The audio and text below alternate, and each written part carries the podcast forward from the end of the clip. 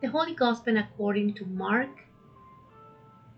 chapter 8, verses 27 to 35. And Jesus went on with his disciples to the village of Caesarea Philippi. And on the way, he asked his disciples, Who do people say that I am? And they told him, John the Baptist. And others say, Elijah. And others, one of the prophets. And he asked them, But who do you say that I am? Peter answered him, You are the Christ. And he strictly charged them to tell no one about him.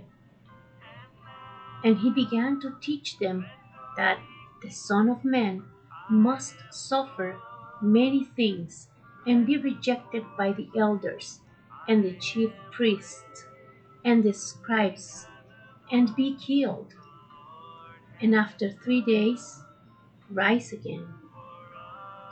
And he said this plainly. And Peter took him aside and began to rebuke him. But turning and seeing his disciples, he rebuked Peter and said, Get behind me, Satan, for you are not setting your mind on the things of God, but on the things of men.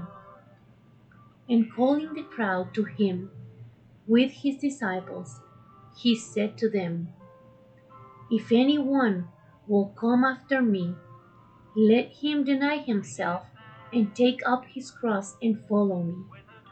For whoever will save his life will lose it, but whoever loses his life for my sake and the gospel's will save it.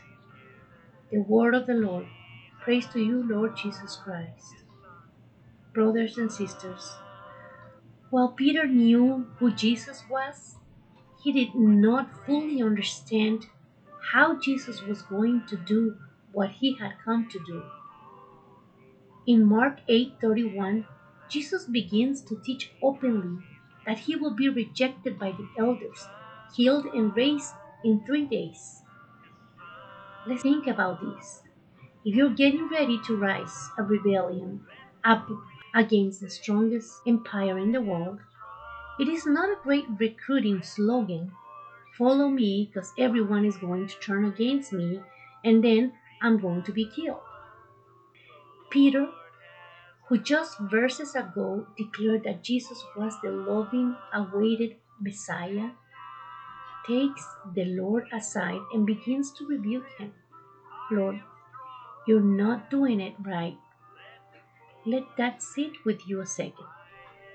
God is openly revealing his plan of salvation, and Peter rebukes him. It doesn't go well. Jesus then rebukes Peter. Get behind me, Satan. You are thinking not as God, but as a human being. If I am honest with you, brothers and sisters, most of the time I am just like Peter. I am good at declaring who God is. Of course, Jesus is the Lord. But when it comes down to it, I want my plan for my salvation, not His.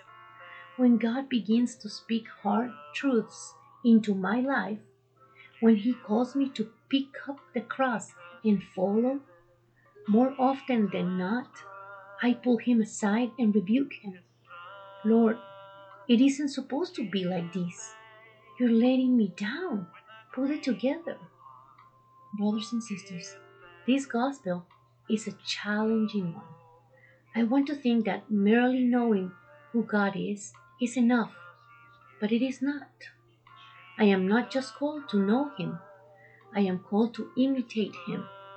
I am called to invite the Holy Spirit to move me to lay down my life like He laid down His. It is not always going to be the way I will love done it. It's His plan, not mine. Today, Jesus is asking you, who do you think I am? Why do I represent in your life? How do you show others that I live inside of you? How do you relay my message? How do you live the gospel in your life? How do you teach others? How do you love others? Do you carry your cross and follow me? I know it's hard, but I did it. And Jesus said, I'm with you all the way. Every single day, I will be your serenity. I will help you to carry your cross. Don't give up on me. Know that I am your Lord. I love you. And I died so you can have eternal life.